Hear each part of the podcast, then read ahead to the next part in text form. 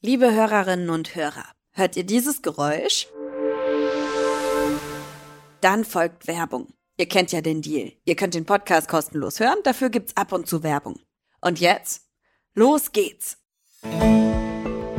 Geolino Spezial, der Wissenspodcast für junge Entdeckerinnen und Entdecker.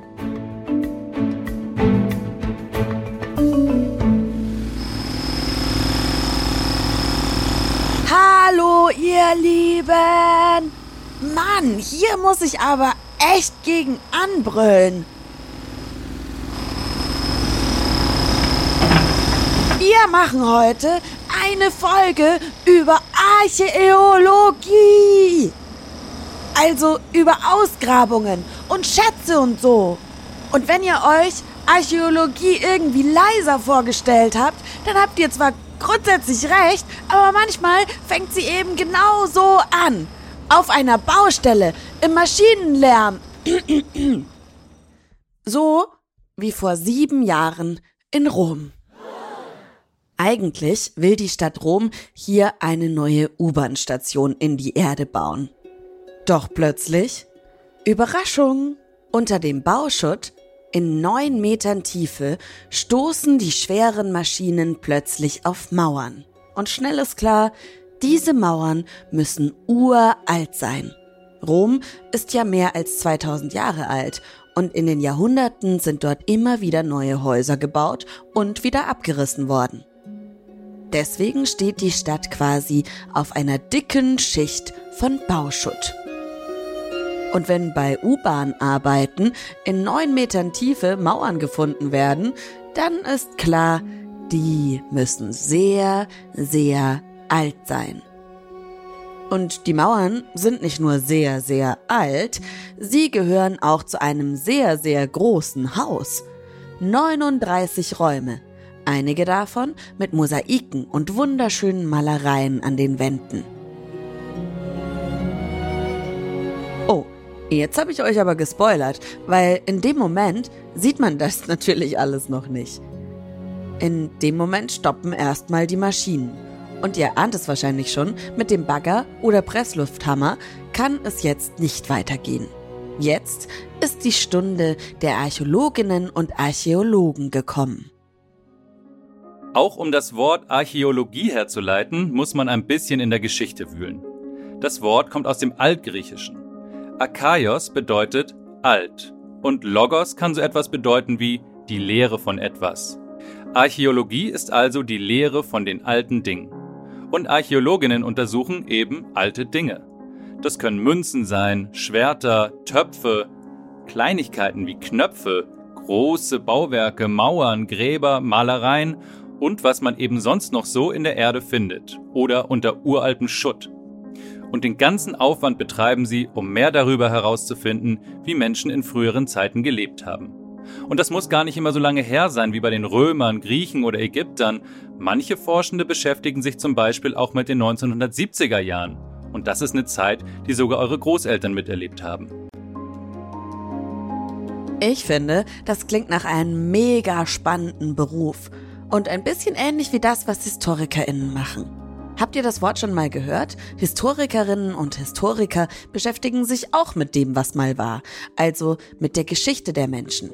Der Unterschied ist, dass die eher alte Bücher und Texte lesen und in Bibliotheken und Archiven ihre Zeit verbringen, während Archäologinnen und Archäologen sozusagen in den Rucksäcken und Handtaschen, Kellern und Vorgärten unserer Vorfahren wühlen. Dort finden Sie Hinweise, die etwas über den Alltag der Menschen erzählen. Und jetzt denkt nochmal an die Baustelle in Rom.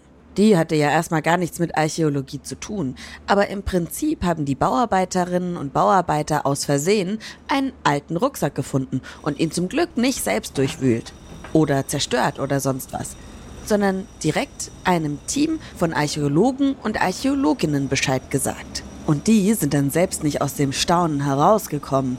Bald ist klar, unter der Baustelle liegt die Ruine einer Kaserne aus der Zeit des römischen Kaisers Hadrian.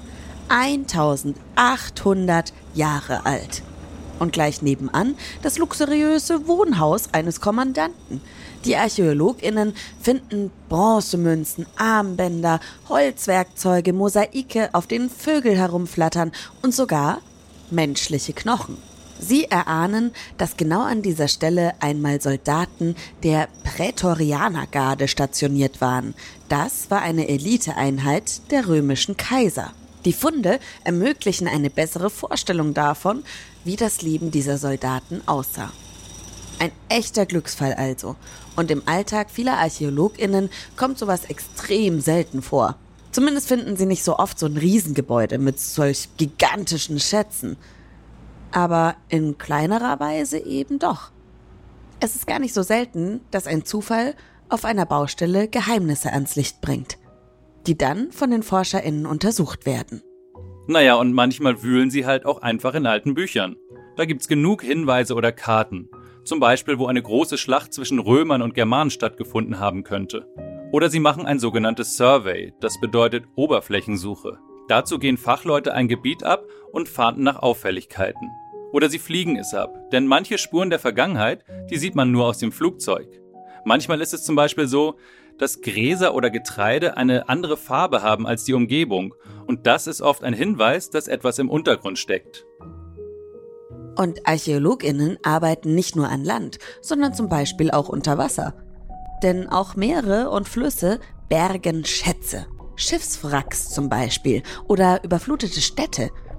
Um die zu untersuchen, müssen die Forschenden abtauchen und vorsichtig sein. Aufgewühlter Schlamm vernebelt nämlich schnell die Sicht.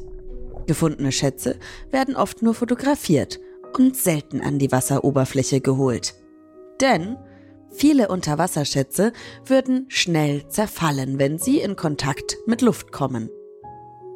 Ganz wichtig, wenn ArchäologInnen etwas entdecken, würden sie es nie, nie, niemals selbst einstecken. Zumindest, wenn sie es mit ihrem Beruf ernst meinen. Für ArchäologInnen geht es nicht darum, sich selbst zu bereichern. Ihre Aufgabe ist es, die Spuren der Vergangenheit zu finden und zu sichern und dann, so gut es geht, zu verstehen und für alle anderen ForscherInnen festzuhalten. Dazu gehört auch zu schauen, ob ein Fund echt ist oder eine geschickte Fälschung und aus welcher Zeit der Fund kommt. Dafür untersucht die Archäologie zum Beispiel die Art und Weise, wie Tontöpfe oder Mauern verziert sind, weil sie wissen, dass bestimmte Arten von Verzierungen nur in einer ganz bestimmten Zeit verwendet wurde. Ja, und wisst ihr, wann sich Archäologinnen mal so richtig freuen? Wenn sie an einer Fundstelle Holz finden weil Holz ziemlich nützlich sein kann, wenn man herausfinden will, aus welcher Zeit etwas stammt. Die Jahresringe der Bäume bilden nämlich Muster, die einzigartig für die Zeit sind, in der sie gewachsen sind. Holz ist damit ein super Altersindikator. Mit Glück finden sich im Boden oder in Gefäßen auch alte Pflanzenreste wie Samen oder Pollen. An ihnen kann man ungefähr ablesen, ob ein Fund zum Beispiel aus einer Zeit stammt, in der schon Getreide angebaut wurde. Besonders einfach ist es, wenn man wie in Rom Münzen findet. Wenn man Münzen findet, auf denen der Kaiser abgebildet ist, der zu der Zeit ihrer Prägung an der Macht war. Weil alte Funde meist zerbrechlich sind, müssen sie sofort gesichert und so schonend wie möglich eingepackt werden. Zum Beispiel in Gips. Gut verpackt und verklebt landen sie anschließend im Labor oder Museum. Denn hier landen die Schätze der Forschenden am Ende und gehören auf diese Weise der gesamten Menschheit. Und es kann ja auch ein riesiges Glücksgefühl sein, wenn man etwas entdeckt, was seit Jahrhunderten kein Mensch mehr in der Hand gehalten hat. So wie die Ruinen unter der U-Bahn-Station in Rom. Um die archäologischen Schätze allen Menschen zugänglich zu machen, hat sich die Stadt Rom für diese ganz besonderen U-Bahn-Stationen etwas einfallen lassen. Die Baupläne für die Haltestellen wurden angepasst. Anfang 2025 wird man dort nicht nur in die U-Bahn steigen können, sondern auf dem Weg zu den Gleisen in einem nagelneuen unterirdischen Museum umherspazieren.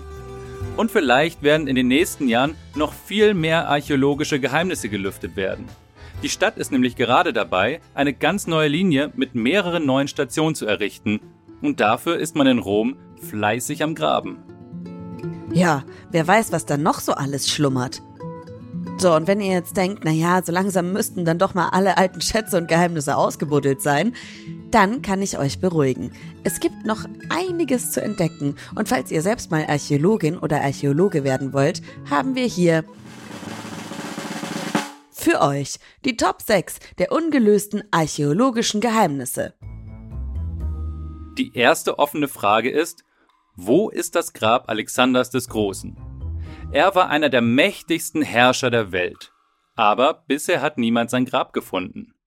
Er soll in Alexandria in Ägypten liegen. Aber so ganz genau weiß das leider keiner. Vielleicht macht ihr euch irgendwann mal auf die Suche. Wenn ihr das herausfindet, dann kommt ihr groß raus.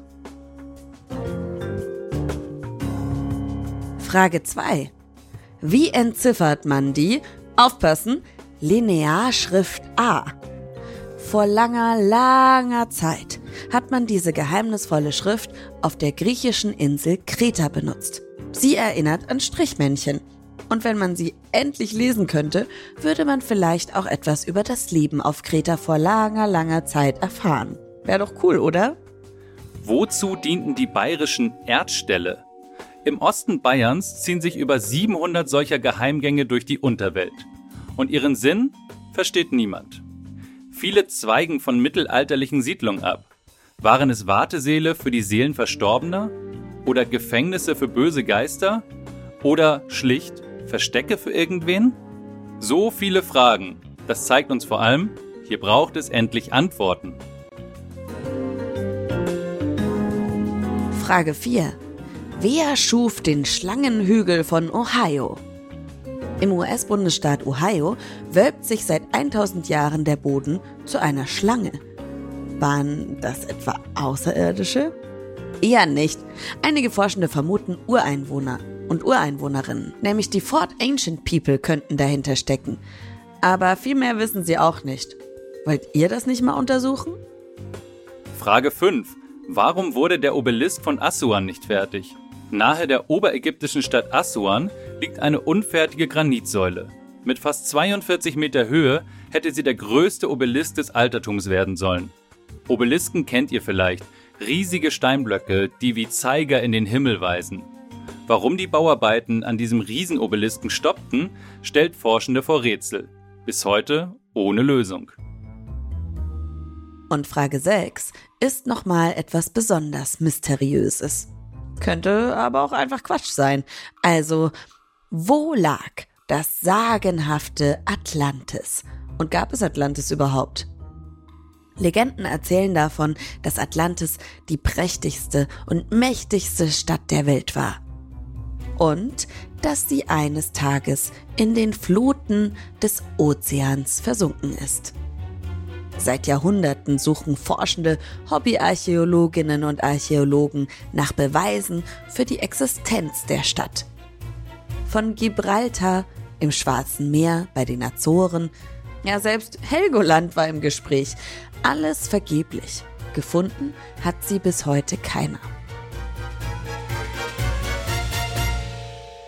Und ihr müsst wissen, Atlantis ist so ein Ding. Wenn das mal jemand findet, wird er oder sie definitiv in die Geschichte eingehen. Wenn es eben nicht eh alles nur ausgedacht ist. Nächste Folge geht's um einen der berühmtesten Schätze, der je von Menschen gefunden wurde. Und obwohl das Grab des Tutanchamun schon vor mehr als 100 Jahren entdeckt wurde, sind noch längst nicht alle Rätsel gelöst, die darin schlummern. Wenn ihr euch auch so doll für Archäologie interessiert wie ich, dann checkt mal das neue Geolino-Heft aus. Da steht noch viel mehr zu Ausgrabungen, Schätzen und spannenden Rätseln drin. Vielleicht habt ihr ja mal Lust reinzuschauen. Und jetzt fehlt noch eins, was ich auch jede Folge für euch ausbuddel, und zwar unser Witz der Woche. Der Lehrer fragt, welches ist denn das älteste Musikinstrument? Fritzchen antwortet, das Akkordeon. Es hat ja schon so viele Falten.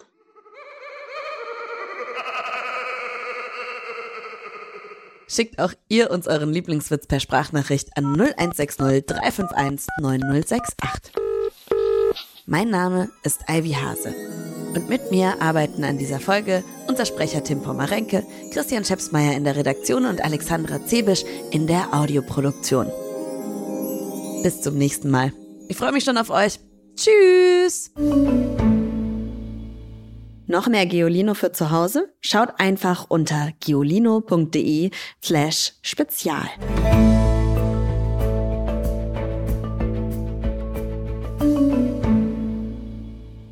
Dieser Podcast ist eine Produktion der Audio Alliance.